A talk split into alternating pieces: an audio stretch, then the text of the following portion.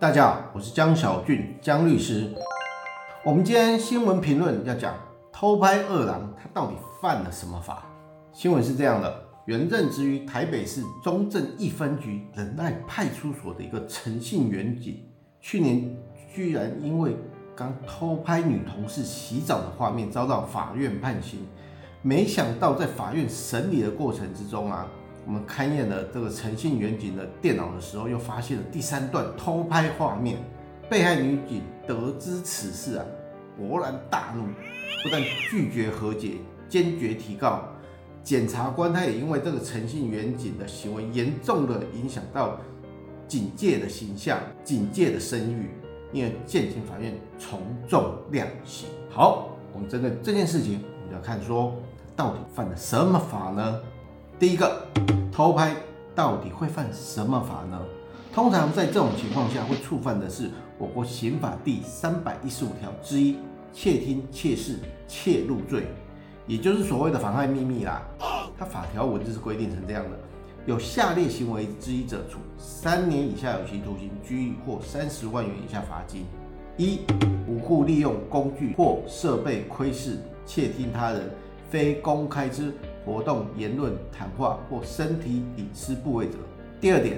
无故以录音、照相、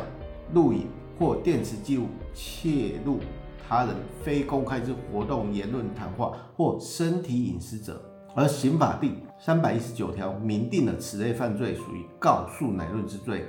若是被害者他没有提出告诉，或是与犯罪者他达成了和解。检察官就算知道有人偷拍偷录，都不可以自行决定说我要起诉这个犯罪者哦。也就是说，他必须要有被害人提出告诉，他才能够启动这个犯罪侦查程序，也就不会因此产生任何刑事责任啦。但需特别注意的，警方啊，他依然可以依照《社会秩序维护法》第八十三条规定向犯罪者开罚哦。不过这就是一个行政法了哈。会有这样的规定，是因为偷拍比起杀人放火这类的犯罪行为相对而言，它是比较轻的，可罚性它是降低的。于是立法者就决定把要不要发动侦查权这个权利交给了这个被害人，让他可以自由决定是不是要向这个犯罪者提出告诉，或者可以利用提起告诉作为理由，让被害人与加害人在商谈和解时能多一些筹码。毕竟若一律将这类型的犯罪行为改成它是一个非告诉乃论之罪，那么先不仅啊要依靠犯罪者偷拍群体风光或者隐私部位难以找到被害人，而且就算找到了被害人，也会让他因为得知自己被人偷拍偷录，进而产生极大的心理压迫，造成了第二次伤害这样子。所以其实这类型的犯罪啊。期望着重的是被害人的心理状态啦。如果他能够第一个不想要曝光，就不要让他曝光；第二个是他可以利用我要不要提告这件事情，来让这个犯罪人他决定说：哎，我赶快跟他和解，他就不会对我提告，让被害者有多一种这种权利。而为什么要有这样的规范呢？就是为了保护一般人民的隐私权，毕竟大多数人都不希望自己的秘密被随随便便的被大众知道。但必须特别注意的这一条法律啊，它的构成要件它是有以下的规定哦。第一个，必须要是无故的行为。所谓无故，吼，就见仁见智了。不过我们依照最高法院一百零五年台上字第一四三四号判决的见解，它是指所谓欠缺法律上的正当理由。而理由是否正当，他必须要看个案具体形式，斟酌生活经验，从客观事实去综合判断，同时还应该要符合立法的意志，衡量侵害手段与法益保障间的适当性、必要性，还比例原则。讲的那么复杂，其实讲的就是我能不能随随便便利用一个工具去偷拍别人或偷看别人，这必须是一个有法律上的。譬如像说，我觉得学校女老师。像行为举止怪异，他是不是在霸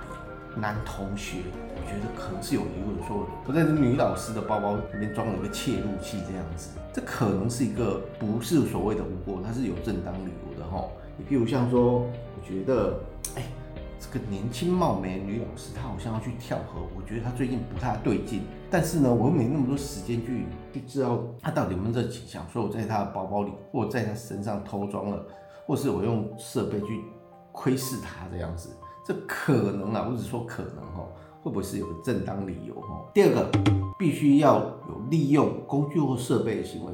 毕竟法条已经明白的写，需要利用工具或设备来实现窥视、窃听或窃入的行为。所以如果说他没有利用工具呢，他是直接用肉眼，就像说我是我有火眼金睛，或者是我是千里眼去偷看别人的群体风光。或耳朵贴在墙边偷听别人对话，都是没有构成这个犯罪的，因为我没有任何，我没有用其他工具啊，我只是用身身体上一个特殊的功能，这样火眼金睛。哎呀，粉红色的，切记记得哈，这是没有构成犯罪的。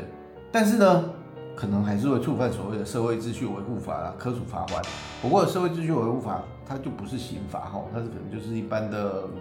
行政法那一类的哈。第三点，必须是非公开的行为。妨害秘密罪啊，它所谓的非公开活动，依照最高法院第一百零一年台上字第六三四三号的刑事判决见解，在犯罪的构成要件上，应兼具前述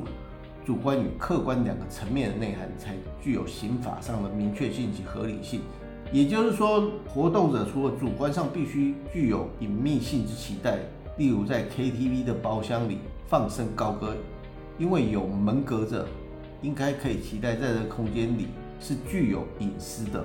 不会有外人随意录到自己的歌声，而且在客观上已经利用了相当环境或采取适当的设备，足以确保它的活动隐秘性。例如，一个人都已经将他不想被别人窥视的隐私部位用衣服遮盖起来，就应该能够想象，没有人在正常的情况下能够透过相机穿透衣服拍到他的身体。只要能够让一般人都能够借此确认活动者主观上具有隐私性的期待，而没有误认的余地的情况下，都可以认为这个叫做非公开的行为。好，讲的白话一点，假设啊，我在一个公开的场所，譬如像说我在那个机场的大厅，我在那边。讲话虽然我讲的很小声，但是你说我有隐私的合理期待吗？可能有点难呢。我觉得有点难，因为它就是公开的场所这样子，客观上可能随时经过人都或许能够听得到这样子。好，最后在这个本案的案件情况底下，诚信原举在被害女警洗澡时候偷拍，虽然不具有正当理由，但是按照一般社会大众的认知，也不能认定洗澡是一个公开的行为啊。加上被害女警拒绝和解，坚持要提起告诉，检察官自然能够依照妨害秘密的规定把它侦办，然后把它起诉，法院也能够做一个判决这样子。以上内容为俊腾法律事务所江小俊律师版权所有，服务专线零三四六一零一七一，手机电话是零九七八六二八二三一。感谢您的收听，我们下周二早上十点见喽，拜拜。